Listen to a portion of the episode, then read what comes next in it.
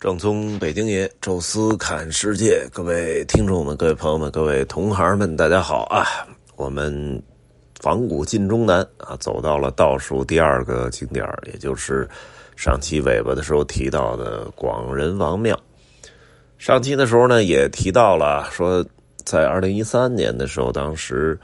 自驾从北京呢到西安啊，转了一大圈呢，其实。路过了芮城永乐宫，还专门去看了啊，也看了这个海州的关帝庙，但是广仁王庙就没去。其实是压根儿就不知道啊。那时候虽然对古建筑还是有点兴趣，但是远没有现在的这个兴趣点那么高，而且呢查的资料也没有现在那么细。哎，所以在可能过了也就两两年吧，差不多当时就。看了一篇文章，说到底唐代的建筑在中国有多少座？啊，有说四座的，有说五座的，有说三座半的，有说这个三座整的和两座半的，反正各种各样的争论都比较多吧。啊，其实主要争论的还是后边那个一座半座的，比如咱们之前说到过那天台庵，哈，这个原来是唐代的，直到。二零一四年以后啊，确确实把这个证据链都补全了之后，发现它是一个，呃，这个五代十国时期的。还有包括那个大云禅院啊，就在天台旁边不远，那个曾经也说是唐代的，后来也是证据非常充分的证明它是五代十国的。包括这个青莲寺的藏经楼啊，这个还有。不少专家到现在都认为它是唐代的，它呢属于另外一情况，就没法反证，比如你没法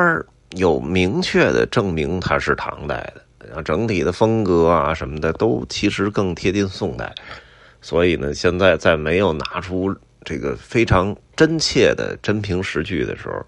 你只能说它是宋代的，大梁上也没字儿。包括那里边发现的那些什么碑呀什么的，也没有提及这个藏经楼的最早的建成年代以及后边重修啊有没有真正的大的动过，这个都没没法说啊。所以那个其实也是争议点。呃，三座半半座呢，一个是河北啊石家庄旁边那个正定啊，就之前去年的时候走了一大圈回来路过正定的时候啊，走到的开元寺那儿有一个钟楼啊，那说是唐代的，啊，之所以是半座呢，是因为它这个下边的这个结构是唐代的，上边那个第二层应该重修过啊，所以多多少少有点不太协调，哎，但是专家也论证过了，这算唐代，说这是半座。还有呢，说是敦煌啊，在敦煌这石窟啊，当然跟建筑好像关系不大，但是呢。有些这个石窟这个佛像呢，可能雕的有点浅啊，所以如果仅仅就暴露在室外的话，这风吹日晒的，这可能就不太好了。敦煌那地儿跟云冈啊、跟龙门还不太一样啊，它那个石质呢偏沙质，哎，如果风一大，老那么吹啊，几百上千年的这佛像慢慢就风化，就跟那个什么魔鬼城似的，雅丹地貌。所以呢，有些就得建一个建筑扣在外边啊，挡一下风啊。包括敦煌最著名那九层塔，那那其实就是扣在外边建筑啊。据说一百九十六窟，哎，那个外边有这么一个外边的那么一个门楼，哎，那个相当于说是唐代到现在没修过的。但是毕竟嘛，它不是一个完整的建筑，只是前面那个前脸哎，所以说那是半座。啊，具体说是哪哪个是半座是唐代的吧，这咱就不管了。啊，到山西来啊，把山西能看到的都看一遍，这是最重要的啊。毕竟那三座都在山西，南禅寺、佛光寺，加上这座广仁王庙。广仁王庙，你别看在运城啊，这地儿跟南禅寺、佛光寺离挺远，而且呢，其实啊，我们到那儿看，发现这个庙其实看起来很新，但是甭管怎么新啊。这个广仁王庙被确定为唐代建筑是没什么争议的，就是大家几乎是一致的认定。为什么呢？啊，这个新旧其实有时候跟这个上漆呀，包括什么，这是有关系的。但是整个的结构是标准的那种唐代的那种结构，也不是个大庙哎，所以人家没做的那么复杂，但是简约的几根梁、几根柱子，斗拱一拼，啊，明显是一个非常简洁朴素啊，但又很有这个感觉的这种唐风的这么一个建筑。再一个很重要的就是它有非常完整的证据链，啊，就是不但在这个广仁王庙旁边发现了几尊唐碑，啊，这个唐碑里边描述了啊，这个在什么时候啊挖的这个五龙泉，什么时候建的这座庙，然后谁来给写的这个碑文，啊，然后包括后续重修啊，有这重修的碑啊，那么。他又描述到了重修了什么部分啊？是把整个庙都拆了，重新建一遍，还是说仅仅做了小的修补？整个的这个资料非常完整。有人说了啊，这南禅寺其实不比这广仁王庙小，哎，为什么南禅寺就没有很完整的资料呢？其实很简单，因为南禅寺呢是在山区里边，那个地方人口相对的啊比较稀少。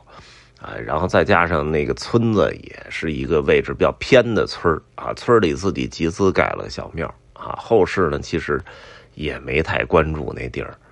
哎，但是运城这地儿不一样啊，运城这儿啊属于啊这个平原地区啊，其实跟整个的山西啊，就是整个的那种地貌是不太一样的，其他山西的地方啊，甭管是晋东南还是晋中啊，乃至于晋北。其实都是这个，呃，山区的地貌啊，跟这个黄土高原连着啊，再加上太行山什么的，到处都是山啊，路其实很难走，只有就是太原这中间这一条小缝哎，能够走，也成了一个自古的一条商道。但是整个的晋西南地区啊，其实就是平原，它跟整个这个中原都是接壤的。之所以给划进山西呢，是因为。这有条黄河啊，在这儿拐了一个弯儿，所以呢，实际上它是在河的这个呃这个这个北岸的啊，实际上跟像洛阳啊、西安呐这些地方，就是说在古代没有那么多桥的时候，您得涉及到过条河啊，所以这个是可能把它划进山西的重要的一个原因。但是从其地貌啊，包括其这整个的这个文化的这个角度上讲。其实它就是中原文明当中的最大的这这这一个区域的其中一个组成部分，包括它因为是平原地区啊，山就只有一个中条山，剩下基本都是平原。这地方也是整个山西省的农业的一个重要的地区，啊，在古代的时期啊，这个农业占比是非常大的。咱们现在啊，农业就占比越来越少，三个产业里成了。最小的那个产业，啊，但是在古代的时候，农业那是最大的，尤其又不像这个欧洲啊，毕竟它那个地方都是那种小城邦啊，什么小的那种王国呀，都无法自给自足，所以它除了本身的农业、手工业之外，最重要的还是要用商业把这些这个产品都给串联起来啊，才能形成一个完整的一个供应体系。但是在中国不需要啊，我们啥都有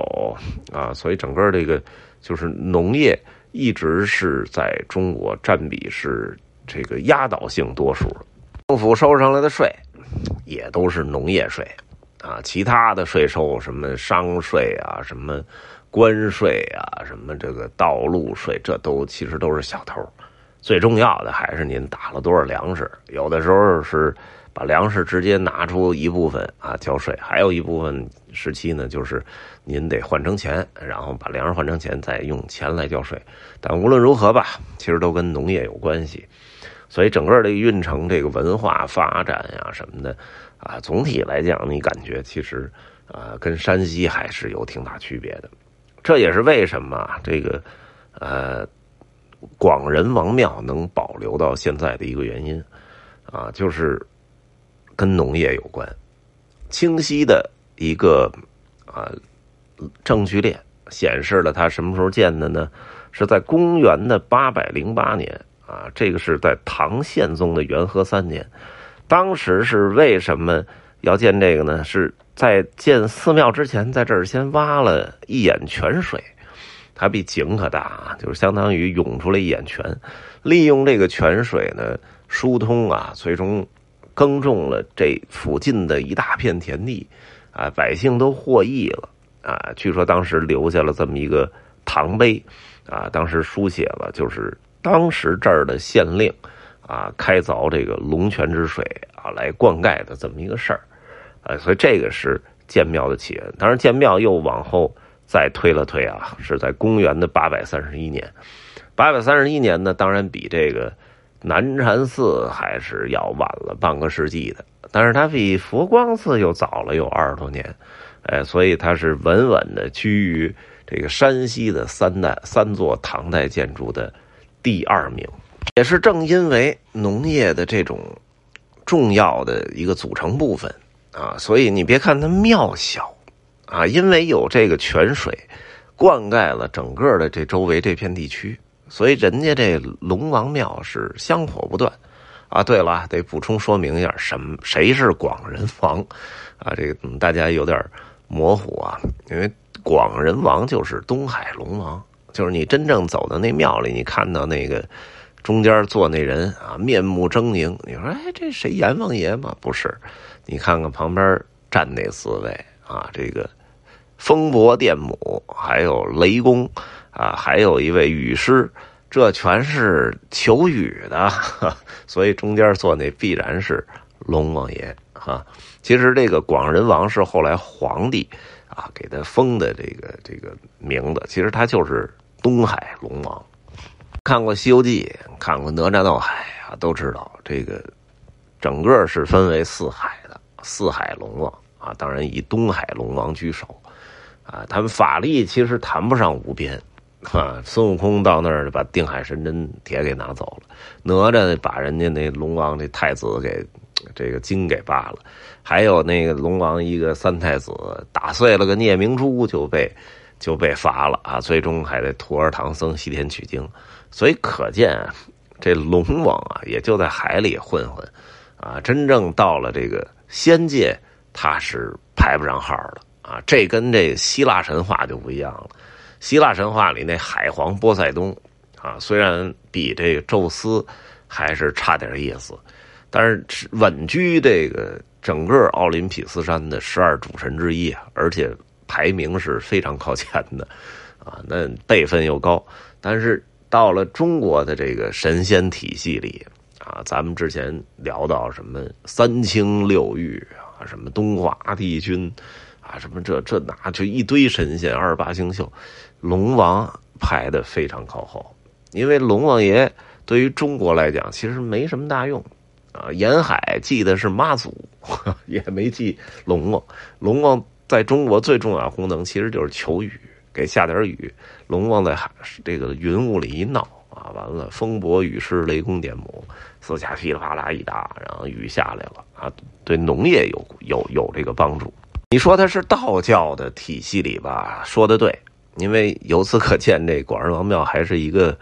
呃，中国最古老的道教木结构建筑。但是呢，这其实跟道教关系不是特别大，它完全就是古老的民间体系之一。只不过道教把这个龙王爷给拉到他们这个体系里了，所以更重要的其实还是农业的一个祈求吧，就跟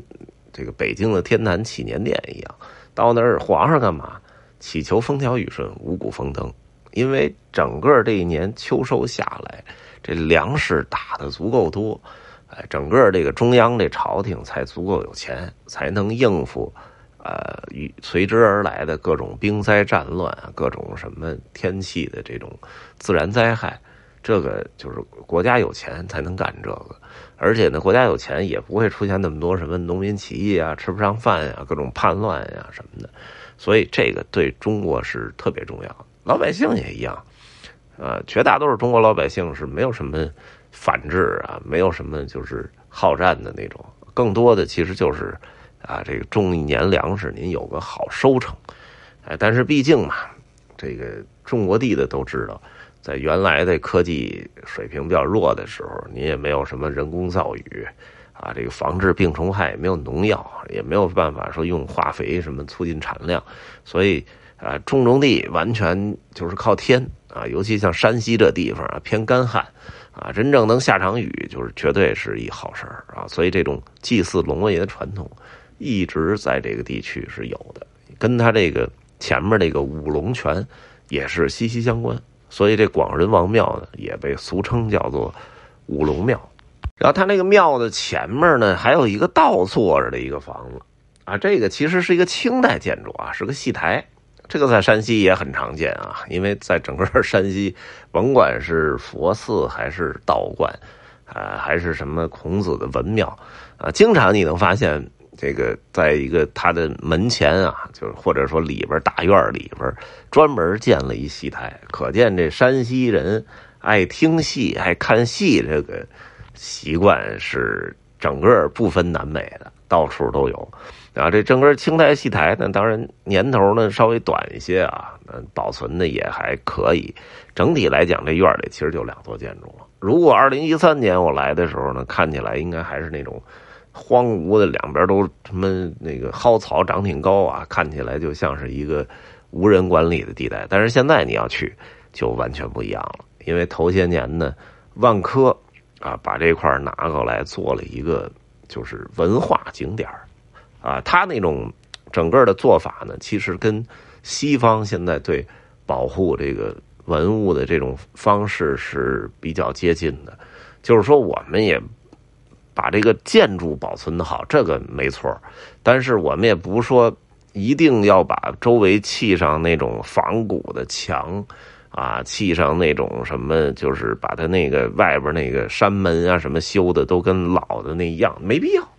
啊，我们已经进入现代了，所以就是混凝土、水泥，然后一做，把这个整个的色调呢跟这个里边的主体建筑相吻合，然后但是做成那种更现代化的啊，然后同时，哎，该有的厕所呀，该有的这种监控啊，什么这些都会有，然后还有一些展示的地方，包括把那几吨唐碑也都给保护起来啊，然后还做了一个中国啊这个古建筑的一条时间轴。哎，就什么时候啊，有什么出现了什么建筑，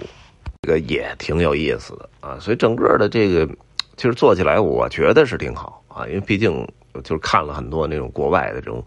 古建的这种保护啊，就是这种思路其实是跟整个国际的这种潮流是相同的啊。当然，我们这个团里面也有一些啊有持不同意见啊，说这个。不好破坏整个景观，其实这我觉得见仁见智吧，就是甭管是喜欢还是不喜欢，反正已经建成现在这样了啊。但是总体来讲，至少方便了你的参观嘛，因为毕竟它修的很舒服，也很好啊，然后也不会说就是原来没准年久失修啊，又没什么人看着啊什么的啊，导致最最终是干脆把铁门一锁，您也看不见。现在至少是一个很成熟的文化景点啊，然后有专门人盯着，也有这个相应的这种安全的探头啊，都都都看着，所以您踏踏实实的进去参观，这个就没问题了。而且他建的那个小村呢，这小村也因为有了这么一个啊古代的建筑，同时又有这么一个很现代化的一个文化广场啊，就让他们受到了两种不同文化的熏陶吧，就是那些村民。呃，我我我看到的就是感觉上，啊，他们跟那种别的那种村里的那种气质已经开始出现有点不一样了。这当然也可能是我很主观的一个看法，但是我觉得就是这种，呃，在你这村子里，哪怕你还没有彻底的富裕起来，但是在你这村子里弄了这么一个东西啊，你你首先了解了对。古代这种文物的保护，同时又因为有一些现代的这种设计啊，把你这个整个的审美给提上去了啊，所以这整个这个村子人就不光是一个荣誉感的事儿了啊，就是长期沉浸在这种就是有有审美情趣的地方，哎，整个的这个啊审美的品味也会跟着提高。呃，好了，这就是广仁王庙吧，跟大家。随便聊的啊，就本以为一个乡村小庙可能没得说啊，一看也快二十分钟了。得了，那咱们这期就赶紧收尾吧。然后下一期我们来说说我们整个这趟行程当中最后一个景点啊，海州的关帝庙。这期呢就说到这儿啊，感谢各位收听，咱们下期再见。